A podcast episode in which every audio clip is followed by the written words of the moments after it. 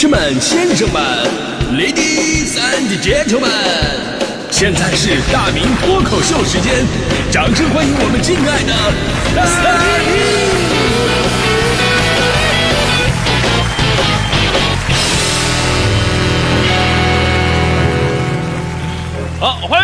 今天的大明脱口秀，我是大明。呃，天儿越来越热了啊，所以今天开场呢，先给大家伙讲一个冷笑话，请朋友们注意及时的增添衣物啊，把过冬的衣服再拿出来都准备好。那这个笑话特别的冷，说这个农场里边啊有一只小猪，它特别喜欢一朵小桃花，但是很害羞啊，就不好意思去搭话，于是。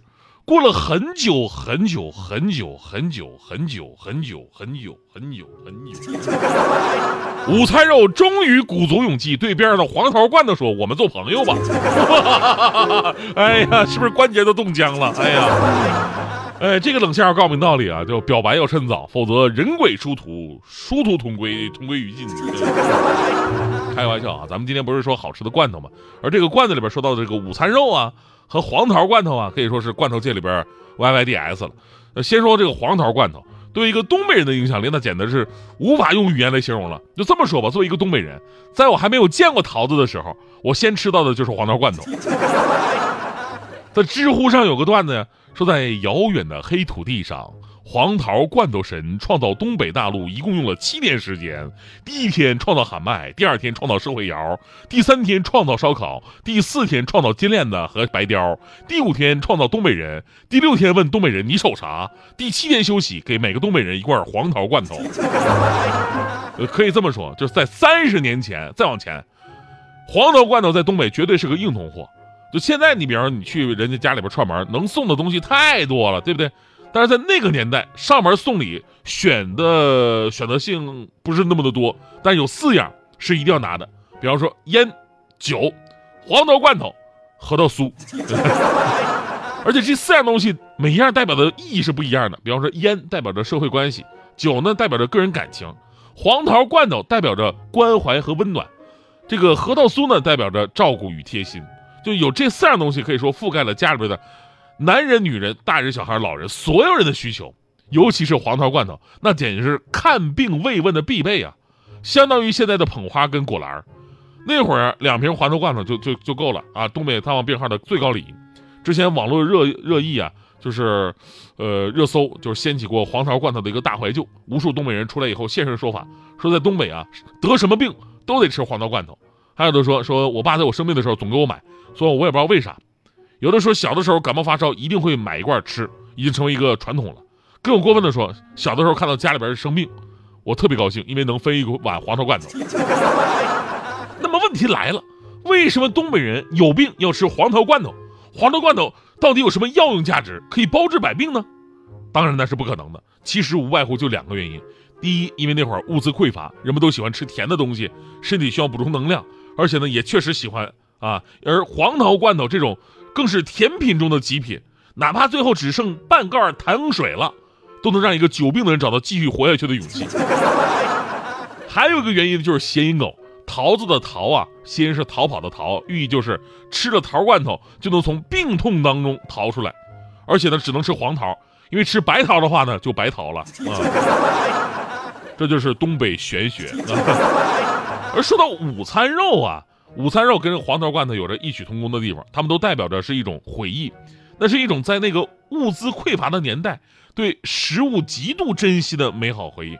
那会儿的酸甜苦辣是格外有味道的。比方说最开始梅林午餐肉的出现，解决了多少人对肉的这种渴望。那会儿真的是觉得吃午餐肉啊就跟吃肉一样，但现在回想一下，基本上都是粉面子。啊，真的那会儿午餐肉都是粉面子。现在午餐肉的肉含量已经上来了，而且分不同的级别。我这也是最最最近才了解的，最高级的是火腿猪肉，之后呢是火腿午餐肉，最最后是午餐肉。根据国标规定啊，想要成为火腿猪肉，猪肉的含量必须要大于百分之八十五。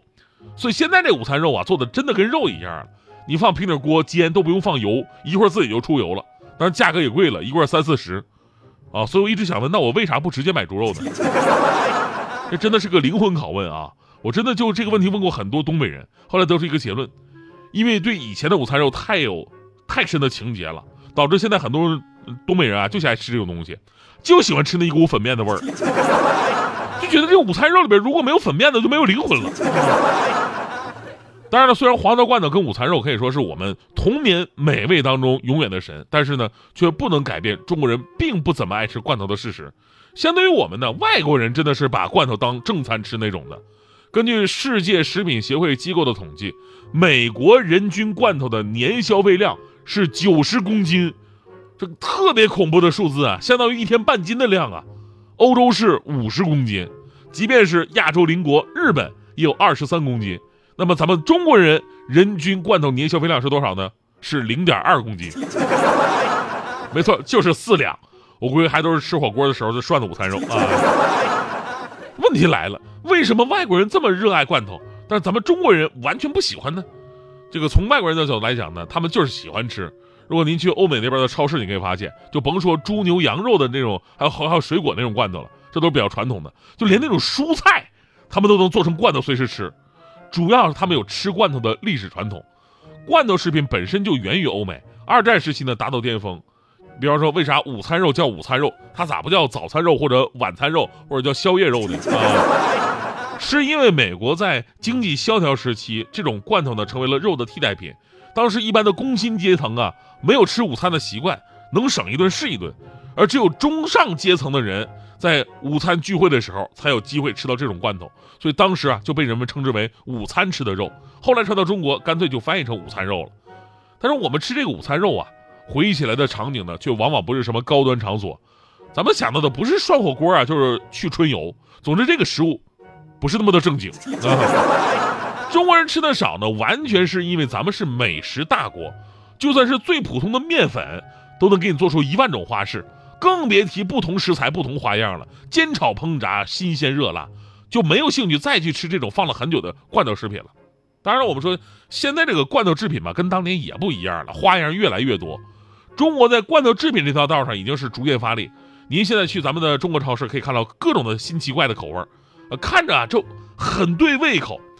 呃，比如说外国人还在纠结豆子啊、鱼的时候呢，咱们已经开发出了，比方说什么辣炒花蛤呀、红油牡蛎呀。香辣肥肠啊，麻辣扇贝呀，鲜味海胆，红烧鳗鱼，呃，粉蒸排骨，蟹黄罐头等等等等。尤其是对于在外打拼的年轻人，一个人在家里边饥肠辘辘，做饭技能只有泡泡这个泡面跟烧水啊。那这个时候，如果你能拿出一罐红烧牛肉罐头，库嚓往里边一扣，你就比我们这种吃了二十年红烧牛肉面，但是从来没有见过红烧牛肉在哪的人幸福一万倍了。